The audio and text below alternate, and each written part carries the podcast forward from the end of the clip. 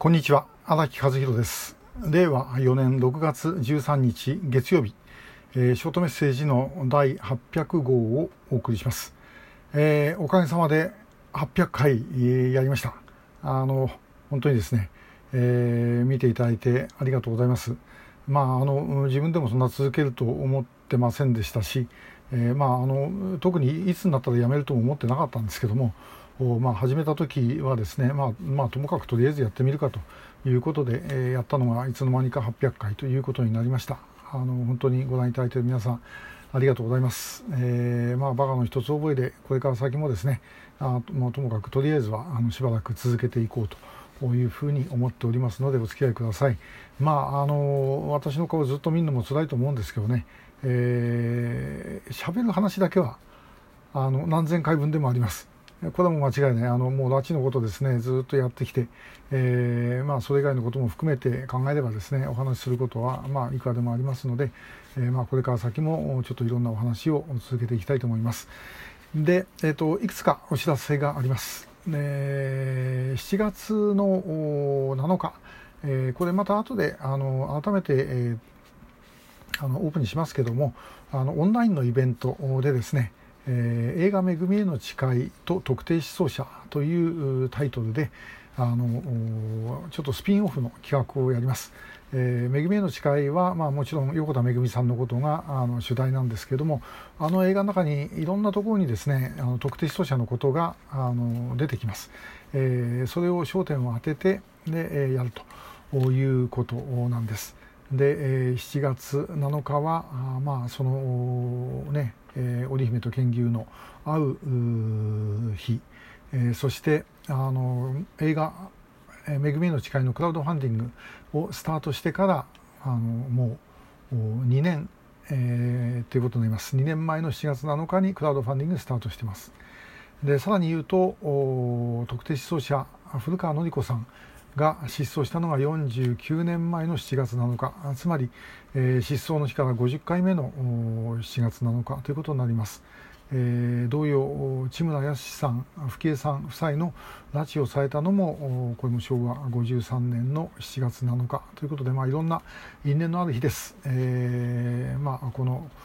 スピンオフ企画ですね。あのオンラインで、えー、このチャンネルでやりますので、えー、ぜひご覧ください。7月7日の13時30分からのスタートの予定にしております、えー、また改めてご報告いたします。あと、めぐみの誓いは、あの予備役ブルーリボンの会、レブラのシネマフォーラムということで、えー、7月10日に横須賀から16日に千葉の市原で、えー、それぞれ行いますので、それもまたあのお近くの方はぜひご参加いただければというふうに思います。えー、で、えー、さてこの800回でですね何喋ろうかなというふうに思ったんですけどもなかなかあのこれがと、えー、いかにも800回っていうものはございません。でもあの本当やってきて思うんですけどもこれ自体をですね始めるきっかけになったのはコロナです。でコロナでいろんな集会とかですねあのイベントがあ、まあ、次々と中止ないし延期に追い込まれるということだったんですね、まあ、あの当時はもうしょうがないことです。でもじゃあできないからもうそのままにしとくかと。いうことは、まあ、できない。で、えーまあ、使えると思ったのがこのあの YouTube です。で、えー、まあライブもやりそして、えー、こうやってですねあの毎日のショートメッセージで皆様に呼びかけるということをやってまいりました。でともかくですねあの口開けて待ってて被害者帰ってくるわけじゃありませんからで今これをやったからっつってそれがあのどういうことになるともなかなかこれ言えないんですねですけどもともかくやれることはやっとくということが絶対に必要だと思います後で、えー、もうこうちょっとこうしとけばよかったというふうに思ったらですねもうそれ本当取り返しがつきませんので、えー、もうぜひこれをですねあの続けていくとで、えー、これはですねあのまあこれご覧の方々の中にもやっていただいている方々多数おられると思いますが署名活動なんかでもそうです。まあ、署名やってですね本当にあのこれが一体どれくらい効果あるんだと思われる方も少なくないんだろうと思います。えそれもその通りなんですね。ですけどもやっぱりそれが集まってで、え、そんな数がいるということが繰り返し報道されされ語られ、えー、いうことがですね政府に対する圧力になることは間違いがない、え、一人一人の一筆一筆ですねそれ見てあこの人が言ってるからやんなきゃいけないって政治家は思うわけではありませんよねですけどもやっぱりその力というのはあるということです。まあ、本当にですねあの、まあ、私自身のやってることだって小さなことですけども、まあ、その小さなことを積み重ねる諦めないで積み重ねるということが最終的には結果をもたらすんではないだろうかなというふうに思います。あの20年前の10月15日全日空のですね特別機で、えー、5人が帰国をしてタラップを降りてくる時私は下でこう迎えてました。一番最初にあの、まあ、そのこの5人の姿を見てですね、えー、思ったことは